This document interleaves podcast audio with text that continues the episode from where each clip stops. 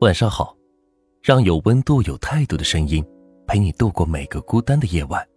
我是暖玉声音儿。曾经有人问，失恋后最难熬的是什么？最让我有共鸣的回答是：晚上睡觉时和早晨起床时的那一瞬间。最难熬的可能并不是你和朋友一起喝酒，边哭边把自己灌醉。或是很长一段时间的情绪低落和不可抑制的思念，而恰恰是那一个个瞬间最难熬。早上习惯性拿起手机，却发现没有早安信息的那一刻；看到好玩的东西想要发给对方，却想到我们再也不是那么亲密的时候。喝醉是很难受，吐也很难受，最难受的却是吐到清醒。清醒的知道自己已经失去对方的那一瞬间。嗯，就在前天，前任又重新加了我的微信。看到他的名字，以为是自己不小心点了重新加了他为好友，重新确认了好多遍，是他主动加的我。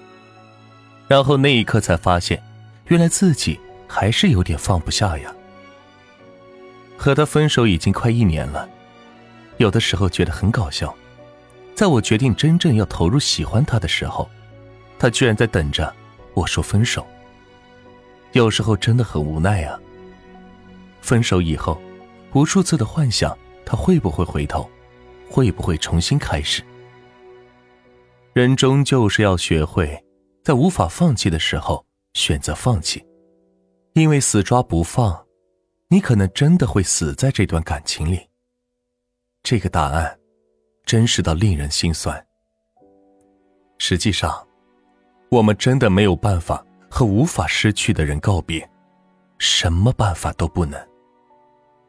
你或许会因为他最后一次聊天中说了特别难听的话，最终决定不再受他的折磨。你也许是因为他长期冷暴力，然后选择默默的离开他。可能也是因为他先提了分手。你最后选择了妥协，可结果呢？三天后，你开始想，如果你们最后不是那样的情景，是不是现在的发展会很好？五天后，你会想，你的放弃决定太武断了，应该多考虑一下。六天后，你会想，其实他所作所为没什么过分的，是自己太计较、太敏感了。昨天看到知乎的一句话：“我确实真诚的喜欢过你，想过带你去看每年故宫的初雪，阿拉斯加的海岸线。我曾愿意与你两人独占一江秋，愿意与你郡亭枕上看潮头，铺着红地毯的礼堂，暮霭沉沉的原野，我都曾愿与你共享。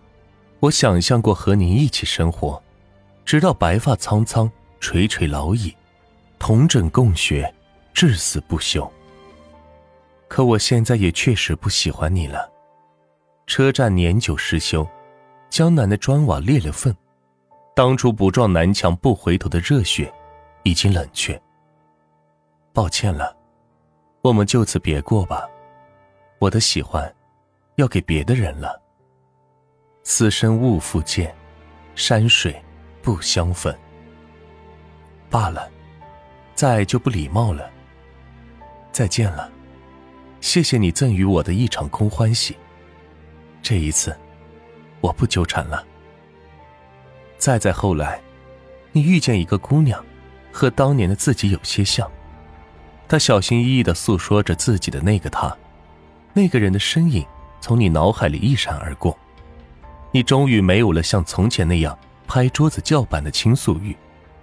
你只是静静的听着，浅浅的笑着，说：“恭喜你，来到了你生命中最美的时光。”只有懂得在痛苦中也适时放手的人，才算成熟。生活一定会淘汰那些活在过去而不把握当下的人。爱情很势利，从来不同情弱者，不同情连放手的勇气都没有。连走出感情泥潭的魄力都没有的懦弱的人。好了，今天的分享就到这里，让有温度、有态度的声音陪你度过每个孤单的夜晚。我是暖玉声音儿，希望今晚的分享能够治愈到你。